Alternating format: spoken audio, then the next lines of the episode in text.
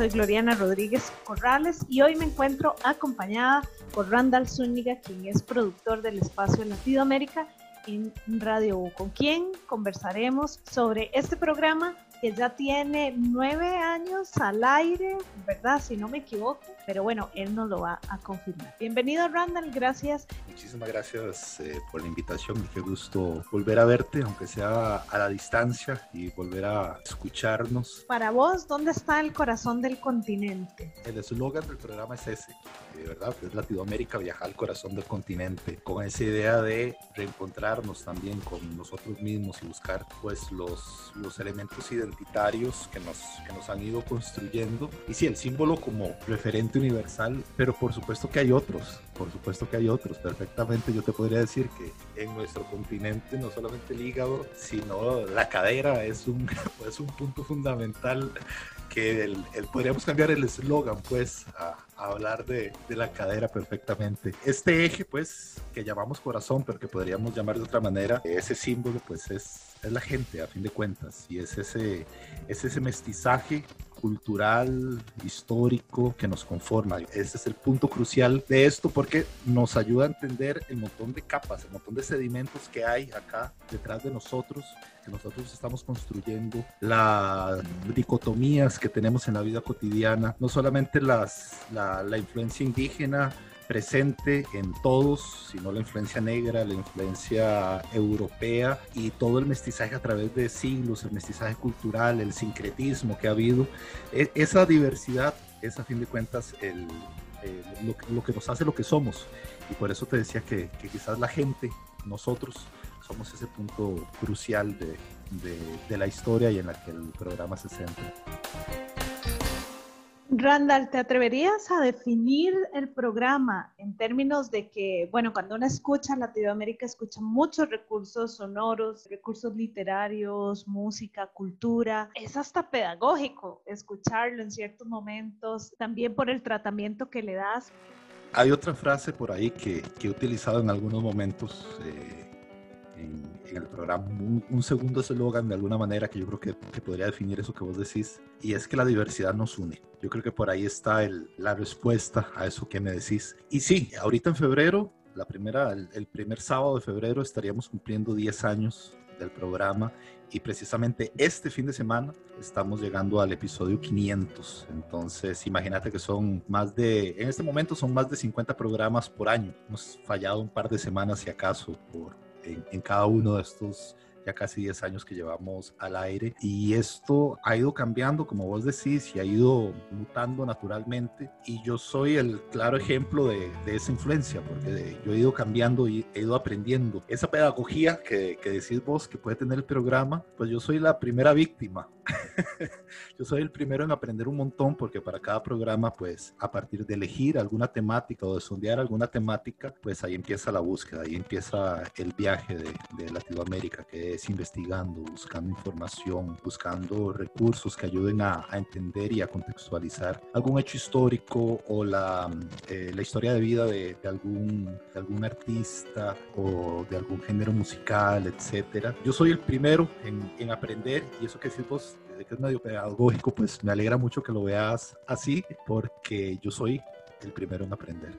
Uno se va haciendo mañoso con, el paso del tiempo y uno va identificando de qué manera resolver mejor los, los problemas, ¿verdad? Que se, le, que se le presentan, pero siempre surgen problemas nuevos. Latinoamérica es, es, un proyecto personal, muy personal, muy, muy mío, que hago por mi cuenta completo y en mi tiempo libre. Además, eh, yo tengo otro, otro trabajo, un, un trabajo de puro, de puro amor. Está muy condicionado a el, mal llamado tiempo libre que, que, uno pueda tener, ¿verdad? Entonces yo hago mi, yo tengo, yo tengo mis calendarios con información del, de, sobre todo efemérides, digámoslo de alguna manera, que podrían servir de, de, excusas para hacer, para hacer los programas y voy tanteando alguna temática que me resulte interesante, que me resulte relevante en ese momento, que me pueda llevar por algún camino que no se haya recorrido antes, por ejemplo, no sé, eh, algún país música de algún país que pocas veces hayamos visitado a lo largo de este, de este tiempo. Eso es una buena excusa y estar haciéndolo pues bastante variado el programa, eh, poder estar yendo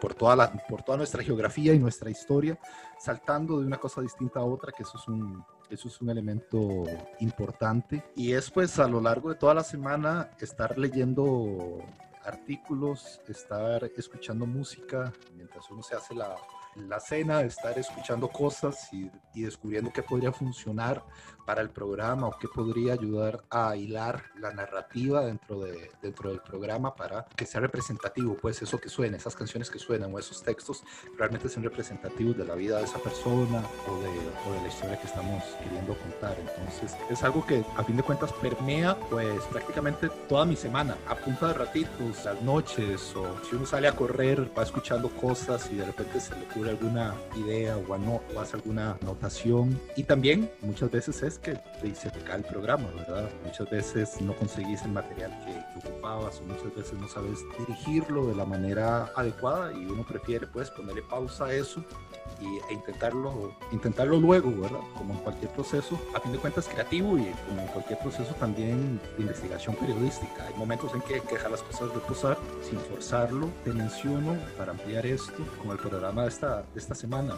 Tenía un bloqueo ahí con, el, con, temática para, para el programa 500, muy representativo, ¿verdad? Y vi mil opciones distintas y luego el, el pasado miércoles sucedió esto de la muerte de, de, de, Maradona y yo dije, ahí está el programa. Pero en ese momento uno empieza a investigar, uno empieza a leer, uno empieza a buscar y demás y, y empieza a ver pues la necesidad de contar esto, de, de, definir cómo contar esto, porque hay una suma de contradicciones e incoherencias enormes en la figura de este, de este futbolista. Pero al mismo tiempo puede negar todo el impacto cultural de una figura como esta y lo simbólico a fin de cuentas que, que es dentro de la cultura de nuestro continente. Entonces estuve valorando y, y haciendo contrapeso y buscando otras opciones y al, y al final de cuentas la decisión fue sí, hacer el programa sobre esta figura, pero abriéndolo hacia esos dos caminos, digamos, hacia la, hacia, hacia la construcción de, de este mito de la resistencia latinoamericana, de la rebeldía, del amor por un juego tan, tan simple, tan, tan sencillo que, que nos toca a muchos en, en, todo el mundo y al mismo tiempo pues mostrar cómo a partir de la cultura del, del entretenimiento se, se, llegó a un punto de endiosamiento terrible nos hace ver a una figura de Maradona pues ya desmitificada de aquellas cosas tan, tan positivas. Pero hay que contarlo. Y yo creo que eso es lo, lo, lo interesante acá. Poder hablar de, de, ambas cosas, poder hablar del, de, del, del peso simbólico que tiene la figura de Maradona, tanto a nivel cultural como símbolo de esa resistencia y también como símbolo de ese machismo latinoamericano tan arraigado en muchos aspectos de la vida, de la vida cotidiana, ¿verdad? Me extendí mucho en la respuesta, pero creo que eso es, eh, era, eh, era importante ejemplificarlo, porque es parte de ese proceso cotidiano eh, a la hora de hacer el programa. A mí me encantaría saber cuáles de estos 500 episodios que armás, cuál es ese episodio que vos decís, bueno, yo lo llevo casi que tatuado, porque no es cierto que una no tenga sus preferidos o algún país que te siga llamando la atención y vos de decís esto lo tengo que explorar más porque hay algo más allí. El proceso ha sido muy largo y ha sido también de un, descubrimiento para mí y un redescubrimiento también, un trabajo de eliminar prejuicios de, sobre géneros musicales, por ejemplo. Y hay algunos, eh, pues, algunos trabajos que me han forzado pues a, a trabajar un poco más todo esto y que de repente me llenan de una mayor satisfacción, pero digo que es, que es complicadísimo, no sé, recuerdo un episodio que, que, había preparado, no recuerdo, no recuerdo hace cuántos años, tal vez unos dos o tres años, precisamente por el 25 de noviembre, día por la eliminación de la, de, de violencia hacia la mujer. La música que elegí fue música para bailar. Había un montón de reggaetón, por ejemplo, y había cumbia, y había pues buena música electrónica, etcétera. Y el ejercicio fue ese precisamente, buscar una serie de compositoras y de artistas que están hablando sobre la resistencia feminista, eh, sobre la apropiación de, del cuerpo desde un escenario tradicionalmente considerado como machista, tradicionalmente considerado lo contrario de eso que ellas están tratando de, de hacer y cómo es vital visibilizar ese tipo de cosas para también eliminar prejuicios. Es decir, el reggaetón no es machista. Hay personas machistas haciendo reggaetón, así como hay personas machistas haciendo salsa, eh, haciendo cualquier otro género musical, ¿verdad? Y como a eso se le puede dar la vuelta. Utilicemos ese género tan cargado de prejuicios y apropiémonos de eso. Y también como una herramienta también de decir, el cuerpo también es un símbolo, el hecho de bailar y el hecho de apropiarnos del cuerpo también es importantísimo en este curso feminista. Ese, por ejemplo, es uno de los que ah, me, viene, me viene en este momento a, a, la cabeza y que digo, me gustó, me gustó porque eh, encontré un montón de artistas que no conocía hablando de temáticas súper fuertes en géneros musicales que tradicionalmente uno diría de eso no se habla acá. Y si se habla, y ojalá ese tipo de música fuera la que se escuchara en las discotecas, ¿no? Para que pudiéramos bailar y disfrutar esto eh, sin contenidos machistas en, espacios como, como, ese. Ese por, por ponerte un ejemplo, pero por dicha, de, han habido muchísimos. Eh, había entrevistado a Walter Ferguson hace un par de años y pude preparar un programa para, para, el centenario con fragmentos de aquella, de aquella charla y con música suya, hablando de otro, de otro punto de referencia nacional también, para el primer Día Nacional del Calipso, que se celebró el, el año pasado en el centenario de, de Don Walter. lo que hice fue una selección precisamente de calipsos nacionales desde Buda y Cyril Silvan y, y, Manuel Monestel y, Walter Ferguson, ¿verdad? Pero eso también es enfrentarnos a cosas que de repente no tenemos tan a mano y a materiales que de repente son registros importantísimos, históricos, vitales y que desgraciadamente no suenan en nuestras radios y a los cuales no tenemos acceso y, y a los cuales muchas veces teniéndolo acá muy cerquita lo pasamos por alto. Entonces esos ejercicios creo yo que, que podrían, podrían ser buenos ejemplos para eso que vos me decís. ¿Cuál de las raíces para vos en, nuestro continente ha sido de las más invisibilizadas? Esas raíces de las que vos mismo vas recorriendo hacia el corazón. De pueblos, realmente dependiendo del, del país en que nos situemos, podríamos hablar de los pueblos indígenas o de las comunidades afro, pero dependiendo del pueblo en el que nos, digamos, de, de la nación en la que nos, en la que nos situemos y, del contexto histórico, pero sí, son, son esos dos. Y si habláramos de, digamos, de otras de otras raíces o de, o de otras influencias, creo yo que el mismo reconocimiento de, las, de, la raíz popular es algo que usualmente negamos y es algo que está en, está en constante construcción, obviamente, pero que históricamente ha sido negado. Por ejemplo, bueno, ahora que hablábamos de, del reggaetón, que es un género eminentemente popular, eh, pero lo mismo con, con otros géneros. Por ejemplo, la cumbia hemos tenido tal vez en los últimos 20 años de repente una visibilización mayor y se ha escrito y teorizado y hemos entendido un poco mejor la relevancia social, cultural que tiene la cumbia, pero durante mucho tiempo era algo completamente negado, ¿verdad? Era algo oculto, este, y así muchos otros géneros musicales, o sea, así el, así el merengue en República Dominicana era algo que se veía de, de reojo y por sobre el hombro, porque era algo de las clases más bajas y más populares, eh, y eso no, no, representaba lo que debíamos ser como, como nación, hablando de República Dominicana. Y lo mismo con el tango en Argentina, hasta que se reconoció en, en Europa, y ahí sí, las clases altas lo apropiaron y ahí sí, es la música nacional de, un país, ¿verdad? Eso es algo que creo yo que se niega constantemente y lo vemos eh, en, en, todos nuestros países, con casi que con cualquier género musical. Por dicha han habido algunos reconocimientos mayores y hemos podido entender lo necesario de poner en valor todos estos elementos culturales, pero todavía hay mucho odio y todavía hay mucho, mucho prejuicio. Lo del reggaetón es un, es un claro ejemplo, ¿verdad? Cómo se denigra a la gente que le gusta un tipo de música, cómo se, se le dice que es menos intelectual, social, culturalmente, por interesarle un, un género musical y, y, y, no otro, por sobre otro.